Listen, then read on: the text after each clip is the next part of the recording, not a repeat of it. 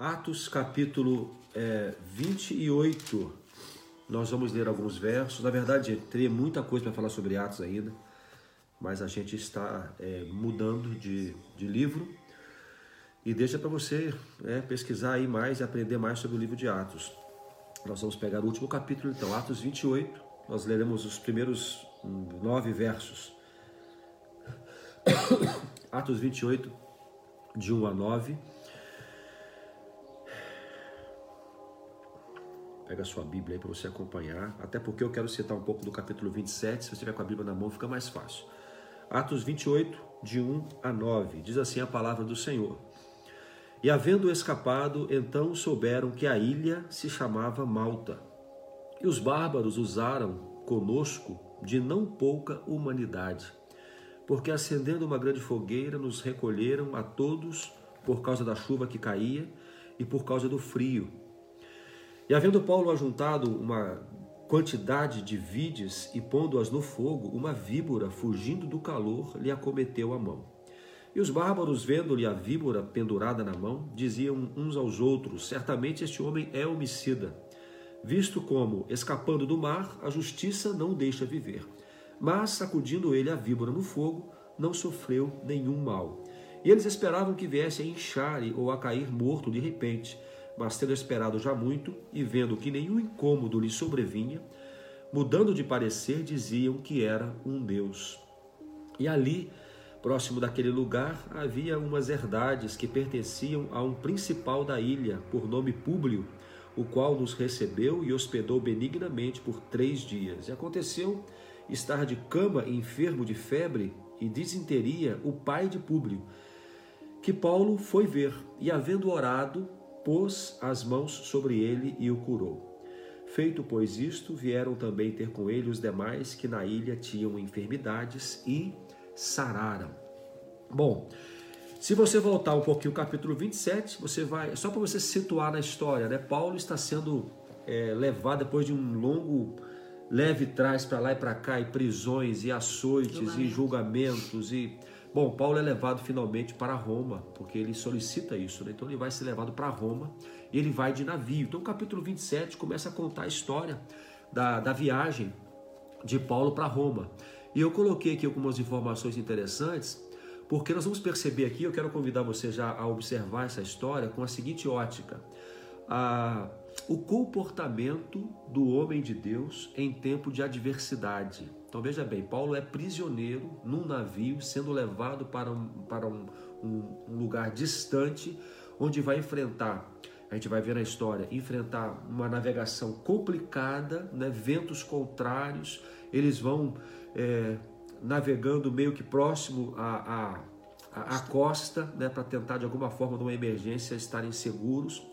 E eles vão passando por vários lugares. Eu fiz, eu peguei até um mapinha aqui para a gente lembrar. Eles passam por Sai de Sidom, vão até Mirra, chegam a Sinido e finalmente eles atracam em Bons Portos. Naquele lugar em Bons Portos, Paulo tem uma conversa com, com os marinheiros, né, com os líderes da tripulação ali, acerca da viagem e os exorta, dizendo: olha, é uma viagem difícil, ventos contrários, talvez seja prudente que a gente repense essa questão da viagem. Mas eles não dão ouvidos a Paulo, ele insiste que eles tenham esse cuidado, mas aqueles homens que decidiam, né, que tomavam a decisão, o centurião e todos aqueles homens que estavam cuidando dos prisioneiros, eles decidiam que eles iriam navegar sim.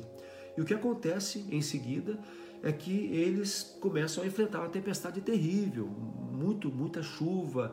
A Bíblia fala que era tempestade não branda, né? ou seja, ventos contrários, é de um lado para o outro, sendo levado ao sabor dos ventos, na verdade, porque chega uma hora que você não pode lutar contra o vento, você tem que deixar o vento te levar. Três dias sem o sol nascer, chuva. Eles não enxergavam as estrelas para se guiar, eles ficaram perdidos, perdidos. Bom, e aí acontece uma coisa interessante, é que é, Paulo ele é visitado pelo Senhor.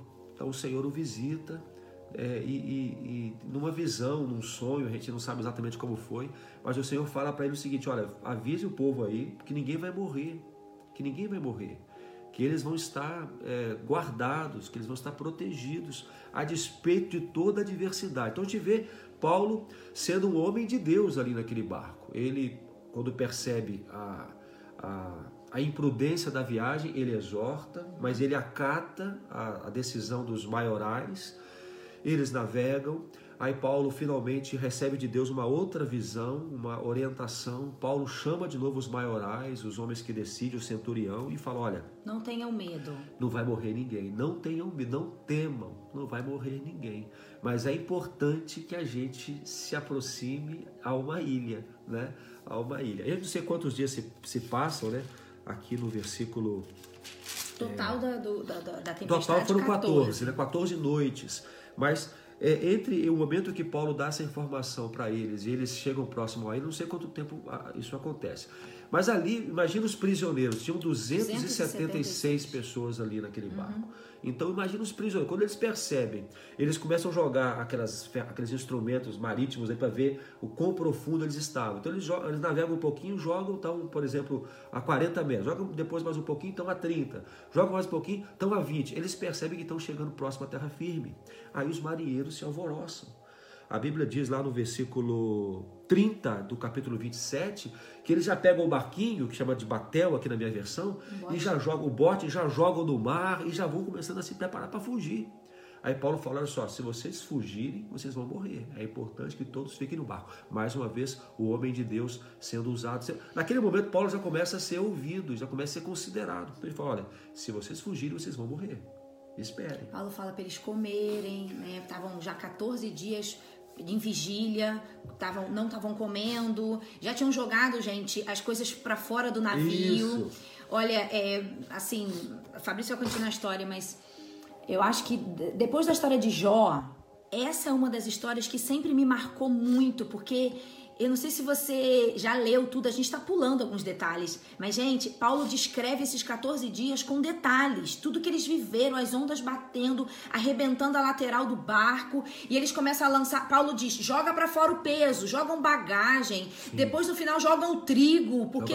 Comem e depois jogam Exatamente, o porque assim, era um momento de desespero. Chega uma hora que ele diz que eles tinham certeza que iam morrer a gente já passou uma tempestadezinha pequenininha esses dias para trás, a gente ficou com medo. Eu fiquei com medo, né? E eu imagino 14 dias o sol não nasce. Então você não sabe se é dia, se é noite. Gente, terrível essa situação. E como Paulo se comporta é incrível. Aí, aí ele fala para a galera não sair do barco, fica todo mundo junto. Ficam no barco, eles obedecem à orientação do apóstolo Paulo, eles comem, né? Aí por último, realmente, como falamos, joga fora o restante da comida. E, e aí em seguida eles avistam a terra. E quando eles avistam a terra, aí eles começam aí a, a orientação do centurião. Olha, vamos, vamos, vamos agora nos, nos, jogar ao mar. Os que podem nadar vão a nado. Os outros pegaram qualquer parte do navio, qualquer é pedaço de madeira, tronco, e se abraçaram e foram até a praia. Que aí é exatamente quando chegamos no texto que nós lemos. Importante, se cumpriu a palavra do Senhor, porque uhum. ninguém morreu chegaram todos são e salvos na ilha de Malta. Esse era o nome da ilha que eles descobriram depois. Na ilha de Malta, de Malta foram recebidos, muito bem recebidos. O texto no versículo 2 fala que, que, não, que não a trataram com pouca humanidade, ou seja, eram prisioneiros, gente, importante isso, eram prisioneiros, uhum. estavam apavorados, estavam com fome, estavam é, perdidos. É, sem direção, de repente chegam a uma ilha e são recebidos com muita humanidade uhum. por o povo daquela ilha. Interessante, detalhes, né? Que embora todo esse tempo, essa, toda essa aflição que viveram, eles, eles é, são recebidos ali com uma fogueira, acendem uma fogueira para eles. E eu vejo Paulo aqui no versículo 3. Paulo podia, gente, veja bem, depois de um tempo todo desse de adversidade, de cansaço emocional, físico, espiritual, Paulo e os demais prisioneiros podiam todo mundo se jogar na areia ali e se render, se entregar. E, mas eu vejo Paulo o quê? Carregando é, lenha. Paulo sai para trabalhar, mesmo ali vendo Porque que estava frio, era inverno e estava chovendo. Ô, gente, tudo mas, dando mas deixa, errado. Mas deixa eu frisar uhum. isso, porque isso mostra o, o comportamento do homem de Deus. Uhum. A despeito das adversidades, a despeito de todas as justificativas que nós temos para nos render, Paulo se levanta e vai cooperar. Cooperar. Está frio, está chovendo, temos que aquecer a, a, a esses prisioneiros. Eu vou cooperar. Atitude do homem de Deus. Mas ali, quando ele pega aquele fecho de lenha, é, uma víbora morde nele, pica ele. E aí aqueles homens ali com as suas culturas e suas crenças, quando veem aquilo, falam, ó, tá vendo? Ó, Amaldiçoado. ele foi, ele foi, ele foi liberto aí da, da tempestade, né? Chegaram aqui são e salvos, mas olha o castigo aí divino, né? Ele, ele realmente é culpado, porque olha o que aconteceu, escapou da tempestade, mas a vibra foi lá e, e mordeu, vai morrer agora. E o que acontece com ele? Nada, nada. Mais uma vez o homem de Deus é, ele é destacado com a guarda, com a proteção, com a, com a, com a guarda, com, com, com, o controle de Deus de toda a situação. Então, mesmo picado por uma víbora, ele nada sofre. Não somente isso, depois eles são levados, um grupo é levado, eu, eram 276, então eu penso que um grupo mais, mais reduzido, inclusive Lucas, que é o autor do livro de Atos, o escritor do livro de Atos, eles são levados à casa de um tal de Públio, que era um dos principais ali da ilha. E quando chega lá, mais uma vez o homem de Deus entra em ação. Ele percebe, descobre, na verdade, que há, alguém doente na casa, que era o pai de Públio. O que, que Paulo faz? Vai lá, coloca as mãos sobre o pai de Públio e ele é curado. O homem de Deus não perde oportunidade, a despeito das adversidades, não perde oportunidade de orar e de ser instrumento de Deus. E logo em seguida, quando descobrem isso, já estão pensando que ele é um Deus porque não morreu, mas agora ele está orando e as pessoas estão sendo curadas. Logo, levam para ele todos os doentes da ilha. E ele ora por todos, e a Bíblia fala no versículo 9 que eles foram sarados. Gente, vocês estão entendendo que história incrível. Tem detalhes que a gente não contou, porque ela é grande. Mas olha que, que loucura essa, essa, essa experiência de você ser julgado. E aí então Paulo pede para ir para Roma ser julgado pelo, por César, que era o imperador máximo. Então tá bom, vai para Roma, entra no navio. Eles trocam de navio no meio do caminho. E aí vem a tempestade. E, e, e sobretudo, nós temos que olhar para Paulo e pensar assim: nossa, como que esse cara lidou com essa situação difícil? Deixa eu analisar aqui os comportamentos de Paulo, mesmo no meio dessa tempestade. Tá, apareceu uma mensagem aqui. Olha só, em primeiro lugar, o homem de Deus não se desespera jamais, mesmo quando sabe que ele está a caminho de algo muito difícil, que era, por exemplo, a prisão. Paulo sabia que essa, essa trajetória toda que ele faria ia ser para ser julgado. Ele não estava viajando para se mudar para uma outra cidade, ele estava ele tava viajando para ser julgado e correndo o risco de ser preso ou morto. E por que, que ele estava sendo julgado? Por pregar o evangelho. Isso a gente não pode não se tinha esquecer. culpa nenhuma, né? Nada. E, e aí, amor, no, no, no, capítulo 27, é lindo que quando ele está sendo julgado ali pelos aqueles homens ainda ali em, em Jerusalém, né? Ele, ele fala assim, gente, eu só estou pregando o evangelho de Cristo, aquele que veio, que morreu, tá, tá, tá. E, e olha o que vocês estão fazendo comigo. Mas não importa, aqueles homens estavam com sangue nos olhos, os judeus queriam de qualquer forma acabar. Então, olha só, injustamente, ele passa por essa grande tribulação, vai ser preso, mas ele não se desespera. Você não vê em momento nenhum na descrição dessa história Paulo desesperado. Você vê Paulo é, dando orientações, que é, por exemplo, aqui, ó, Paulo também, ele é sensível à voz do Espírito e ele fala, ele fala o que ele sente da parte de Deus quando ele diz, galera, não vamos entrar nesse, nesse navio, não vamos fazer essa viagem agora, não é hora. Ninguém ouve ele, mas ele fala. Então, o homem de Deus, ele também, ele é sensível à voz do Espírito e ele orienta, mesmo que ele não seja ouvido. Você está falando de Deus em, em alguma situação, em algum contexto, e talvez você não esteja sendo ouvido? Não tem problema. Continue falando. Eu vejo Paulo mantendo o equilíbrio. Uma coisa que a gente aprende quando vai ficando mais velho, né? E esses dias eu fiquei um pouquinho mais velho, é que a gente, os nossos ímpetos, é, eles são muitas vezes desnecessários o equilíbrio é fundamental. Então eu percebo assim toda a trajetória, essa história extraordinária, os detalhes, eu percebo o tempo todo o equilíbrio do homem de Deus.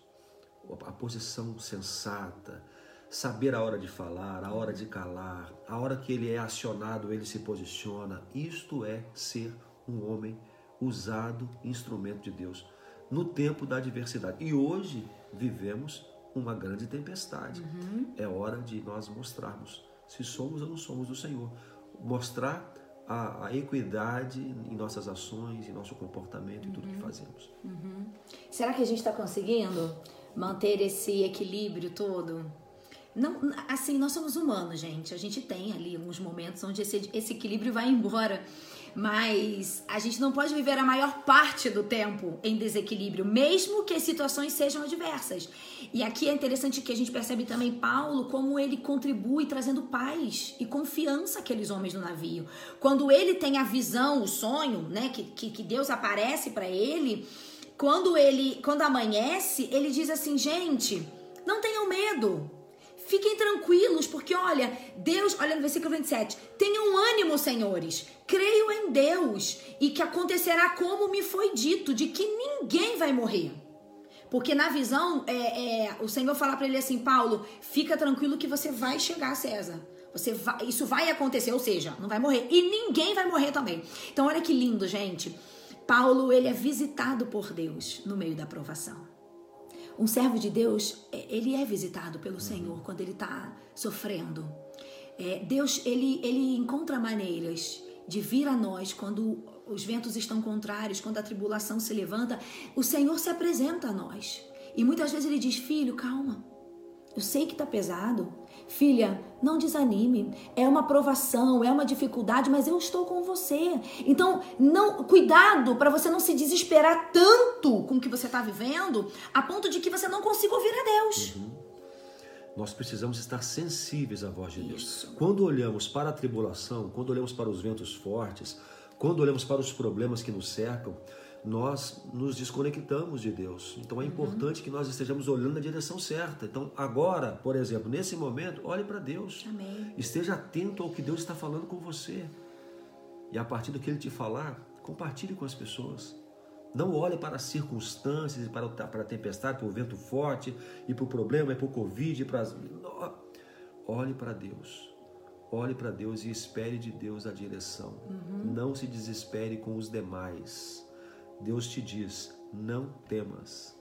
E foi isso que Paulo fez. Ele não somente foi encorajado nessa, nessa experiência com o Senhor, com o anjo do Senhor, mas ele também encoraja aqueles homens. Amor, sinceramente, se fôssemos nós nessa situação, Paulo até diz para eles: Olha, eu disse que não era para viajar, mas descansem, fiquem em paz, não tenham medo.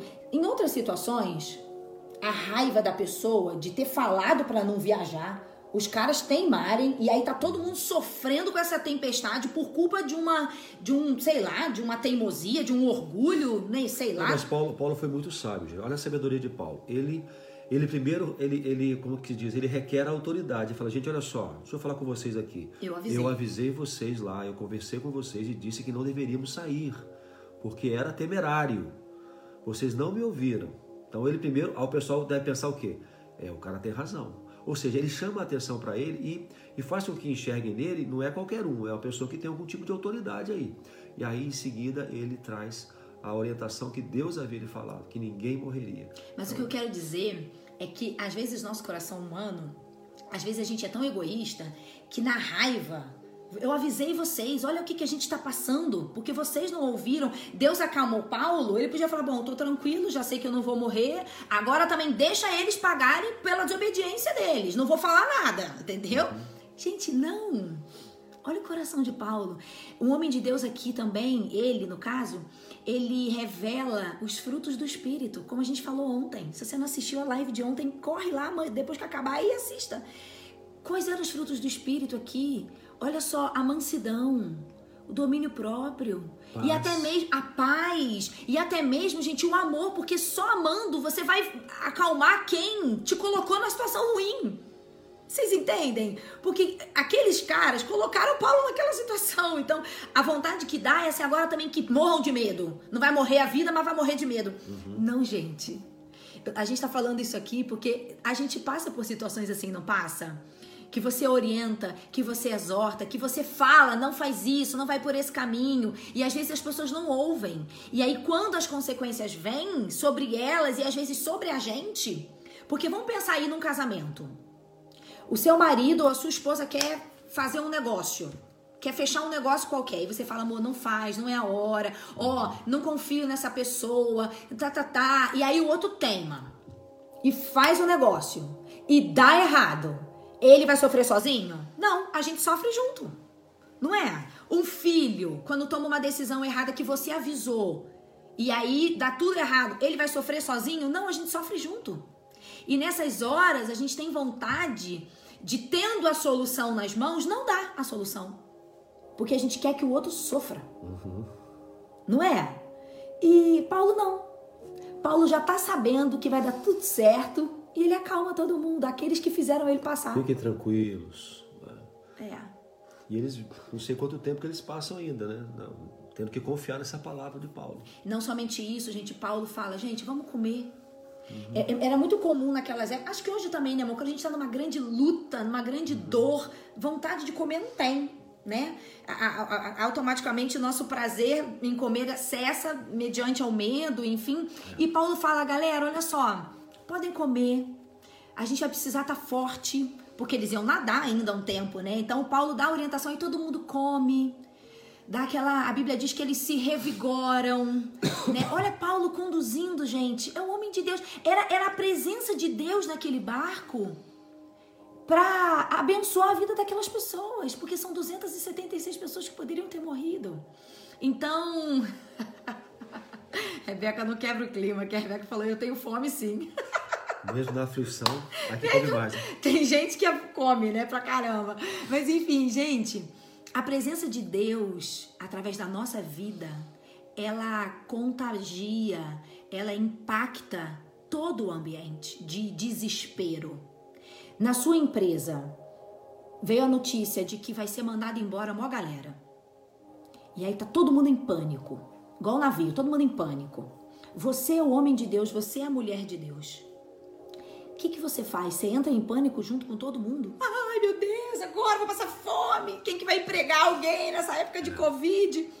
Não. O servo de Deus, ele busca a Deus. Fala, Senhor, o que, que o Senhor quer me dizer sobre isso? Qual que é a palavra que eu tenho que levar para os meus colegas de trabalho sobre essa tribulação que está acontecendo? Aí você se levanta no outro dia e fala, gente, reúne aqui. Olha, falei com Deus, é isso, isso e isso. Vamos confiar no Senhor. Posso fazer uma oração por vocês? Sei lá, gente, estou aqui, né, confabulando. Mas é assim que o servo de Deus tem que agir. As pessoas olham para nós. Eu fico imaginando depois que Paulo compartilhou a, a visão de Deus e falou: Olha, ninguém vai morrer. Mas veja bem, gente, quanto tempo mais eles passaram ali? Eu não sei. Eu fico pensando, o vento, ele falou, todo mundo, ah, que bom, né? Tá, imagina se vamos, vamos pensar um, né, um lado positivo. Todo mundo, poxa, graças a Deus, então que ninguém vai morrer aqui, beleza. E o vento, e o barco sacudindo. Aí, de repente, vem um vento mais forte, eu fico imaginando o cara puxando uma corda ali e olhando para Paulo. Uhum. Ninguém vai morrer, né? Ah. Tá bom, aí não sei o que, balançando, gente rolando pra cá, e eles olham para Paulo, é, né? Ninguém vai morrer, né? Tá. Gente, o homem de Deus, o servo de Deus, em tempo de adversidade, em tempo de, de luta, em tempo de tempestade, quando, ele, afirma, COVID. quando ele afirma que Deus está com. Peraí. Isso, tem um probleminha ali na internet. Voltou, né? Então, as pessoas estão olhando para nós neste momento para ver qual é a nossa postura, qual é a nossa posição, ah, se nós continuamos crendo e, e permanecemos seguros naquilo que nós Amém. declaramos. Porque olha só, as pessoas ao redor estão aflitas. Eu imagino ali naquele, os marinheiros e todos, toda a tripulação os estavam Mas Paulo estava confiando no Senhor. O mundo olha para nós. Você que teme o Senhor, você que é servo do Senhor, o mundo olha para nós em tempo de aflição, para ver nossa postura, para ver se nós realmente confiamos no Deus a quem servimos. E não só em tempos de Covid, em tempos dessa política doida, né, amor? A gente fica tão assolado, pessoas que, que, que, que vivem intensamente essa política e aí se desesperam. E aí, quando reúne com alguém para conversar, vai conversar sobre o que? O desespero do Brasil. Gente, quem governa a nossa nação é o Senhor e a gente tem que clamar por isso. Então, para. Para de ficar aí com palavras de desespero, de angústia, de, de caos. Que que é isso? Nossa vida, quem governa é o Senhor, a despeito do que os homens possam fazer. E aí o que acontece com Paulo, gente? Ele chega na ilha. Uhul! Graças a Deus, acabou o problema. Só mais uma coisa. Só que não. Só mais uma coisa interessante, porque É, nós declaramos que nós confiamos que vamos chegar à ilha, tá? Nesse tempo de adversidade e tudo, nós vamos chegar em terra firme. Daqui a pouco estaremos em terra Amém. firme, ok? Nós cremos nisso.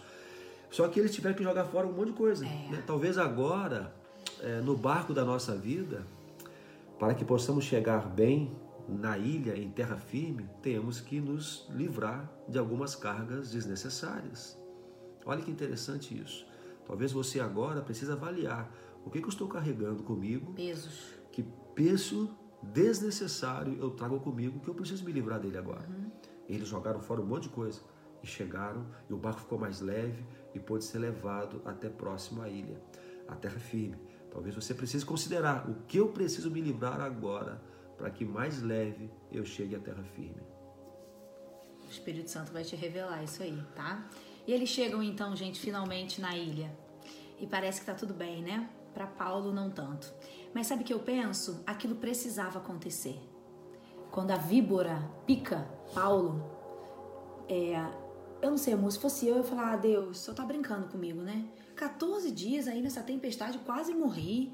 Caramba, Deus, dá um sossego pra mim, pelo amor de Deus. Mas não! Paulo sacode a víbora! víbora queima na fogueira! E aí, o que que acontece? Por causa daquilo, a glória de Deus é manifestada nele, porque ele não morre com a picada, nem adoece. Acontece nada. Aí ele. os homens da ilha veem. Peraí, tem alguma coisa diferente nesse cara. E aí, por causa disso, ele cura o pai do Públio. Públio. E quando cura o pai dele, a, a Bíblia diz que pessoas na ilha doentes são levadas a Paulo e ele, pelo poder de Deus, cura essas pessoas. Gente, meu Deus, um servo de Deus, ele não para de ser bênção aonde ele está.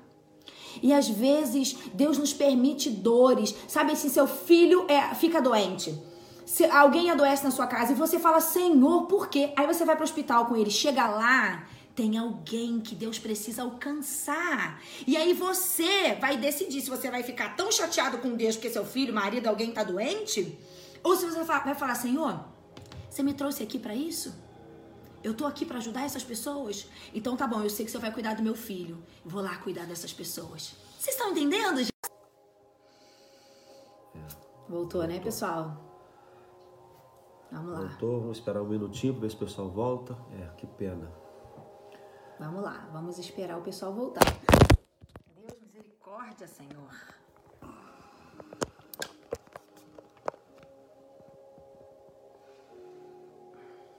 Voltou, voltou, voltou. Que luta, hein, gente? Pessoal, tem que fazer uma vaquinha pra gente colocar uma internet. É, como é que chama? É, a jato. Conexão com Voltamos, satélite. pessoal. Voltamos. É isso aí. Ok. Viu só? Que luta? Vamos até o fim. Vamos até o fim. Só, só esperar um minutinho pra ver se mais alguém chega. Ah, Deus, misericórdia. Tá bom. Ok, vamos lá. E aí eu tava falando que Deus pode te colocar no momento de tribulação para que ali você seja bênção na vida de alguém. Mas gente, cuidado para vocês não ficarem tão bravos com Deus a ponto de que vocês percam a oportunidade que Deus está dando a você de ser bênção na vida de alguém. Paulo ali é, abençoou a vida daquela ilha. Gente, era inverno, era frio. A Bíblia diz que eles ficam três meses naquela ilha ainda. Depois mandam um navio para resgatá-los. E aí então Paulo chega a Roma e ali a vida dele fica um pouquinho melhor porque ele fica em casa, ele vai guardar julgamento, enfim. Eu quero dizer para vocês que o Senhor sempre protege os seus filhos. Paulo sobreviveu. Aí eu quero só terminar minha parte, amor lendo o texto de 2 Coríntios, que é quando Paulo conta um pouco da vida dele, e ele diz assim: olha, olha, aqui, olha isso aqui, presta atenção. Cinco vezes recebi os jude- dos judeus 39 açoites. Cinco vezes. 40 menos 1, né? Ou seja, 39 açoites, cinco vezes isso aconteceu. Três vezes fui golpeado com varas. Uma vez apedrejado. Três vezes sofri naufrágio. Ou seja, esse aqui não foi o único, tá? Passei uma noite e um dia exposto à fúria do mar. Aí ele continua: Estive continuamente viajando de uma parte para outra. Enfrentei perigos nos rios, perigos de assaltantes, perigos dos meus compatriotas, perigos dos gentios, perigos na cidade, perigos no deserto, perigos no mar e perigos de falsos irmãos. Trabalhei arduamente, muitas vezes sem dormir, passei fome e sede e muitas vezes fiquei em jejum. Suportei frio e nudez. Além disso, enfrento diariamente uma pressão interior sobre a minha preocupação com todas as igrejas. Aí lá na frente ele continua: para impedir que eu me exaltasse, que ele fala de uma revelação que Deus dá a ele do céu. Por causa da grandeza dessa revelação, foi me dado um espinho na carne, um mensageiro de Satanás para me atormentar. Três vezes eu roguei a Deus que tirasse ele de mim, mas ele me disse: A minha graça é suficiente para você, pois o meu poder se aperfeiçoa na fraqueza. Portanto, eu me gloriarei ainda mais alegremente nas minhas fraquezas, para que o poder de Cristo repouse sobre mim. E aí ele termina: Por isso, por amor de Cristo, eu me alegro nas fraquezas, nos exultos, na, me exulto nas necessidades, nas perseguições, nas angústias, pois quando sou fraco, aí é que eu sou forte. Vocês entenderam tudo que Paulo viveu? É esse cara aqui, ó. E aí ele chega em Roma, ele finalmente, caminhando por final, né? Ele é preso, ele fica preso, prisão domiciliar, né? Um guarda romano cuidando dele. E, e, a partir dali, ele, ele, a gente não tem mais notícias sobre, sobre a vida dele na Bíblia, né? E ele, a partir de Roma, ele escreve cartas, ele evangeliza, inclusive os guardas que ficavam uhum. com ele ali. Né? Então, Paulo foi um instrumento de Deus até o final da sua vida. Em todo o tempo, aquele homem que que se converteu de maneira tão dramática, né? ficando cego três dias e tudo, sendo acompanhado, sendo inicialmente é, é, desacreditado pela igreja, né? pelos apóstolos, mas depois ele começa a caminhar com os apóstolos e é usado por Deus para pregar os gentios e vive tudo que nós falamos aqui agora. E no final, ainda assim, a sua vida é usada para a glória de Deus. É, a vida de Paulo nos inspira. Nós devemos observar esse homem em todo o tempo guiado pelo Espírito Santo, em todo o tempo guiado pelo Senhor, sensível à voz de Deus, não é, é, domesticado pelo Senhor, porque um homem que fala sobre o fruto do Espírito, né, como ele faz, é um homem que aprendeu sobre o fruto do Espírito. Uhum. Então, a autoridade espiritual que ele tinha para fazer isso, tudo isso é fruto de uma vida colocada completamente aos pés do Senhor. E nós podemos viver isso. Nós podemos viver isso. Se nós nos jogarmos aos pés de Cristo e clamarmos para que Ele nos transforme, para que Ele nos toque, para que Ele nos molde, para que Ele nos quebrante, para que Ele arranque o que está errado em nós, nós podemos viver a experiência de Paulo nos tempos de hoje. Nós podemos ser os profetas do Senhor no tempo da adversidade. Amém. Nós podemos ser instrumentos, nós podemos ser canal de bênção para a vida das pessoas que hoje padecem de tanta angústia e tanto medo. Em todo o tempo, equilíbrio, em todo o tempo, é, profeta. Ou seja, o que é o profeta? É aquele que fala aquilo que Deus quer dizer às pessoas. Então, que sejamos profetas do Senhor. Amém. Você pode ser um Paulo. Não espere. É não ache que você é diferente dele, que o espírito que habitava Paulo é o mesmo que habita em nós. Então, o que Paulo viveu, a gente também pode viver, depende de, de nós. Então, não se coloque na posição de, nossa, que legal, Paulo era o cara. O Espírito Santo é o mesmo, Deus é o mesmo. Então, decida viver isso. Decida não se desesperar em meio às circunstâncias. Decida ser luz onde você está. Decida não reclamar quando as coisas ficarem difíceis. Confie até o final. E ainda que uma víbora pique você, lance ela na fornalha e segue abençoando a vida das pessoas. É o mesmo Deus. É o mesmo.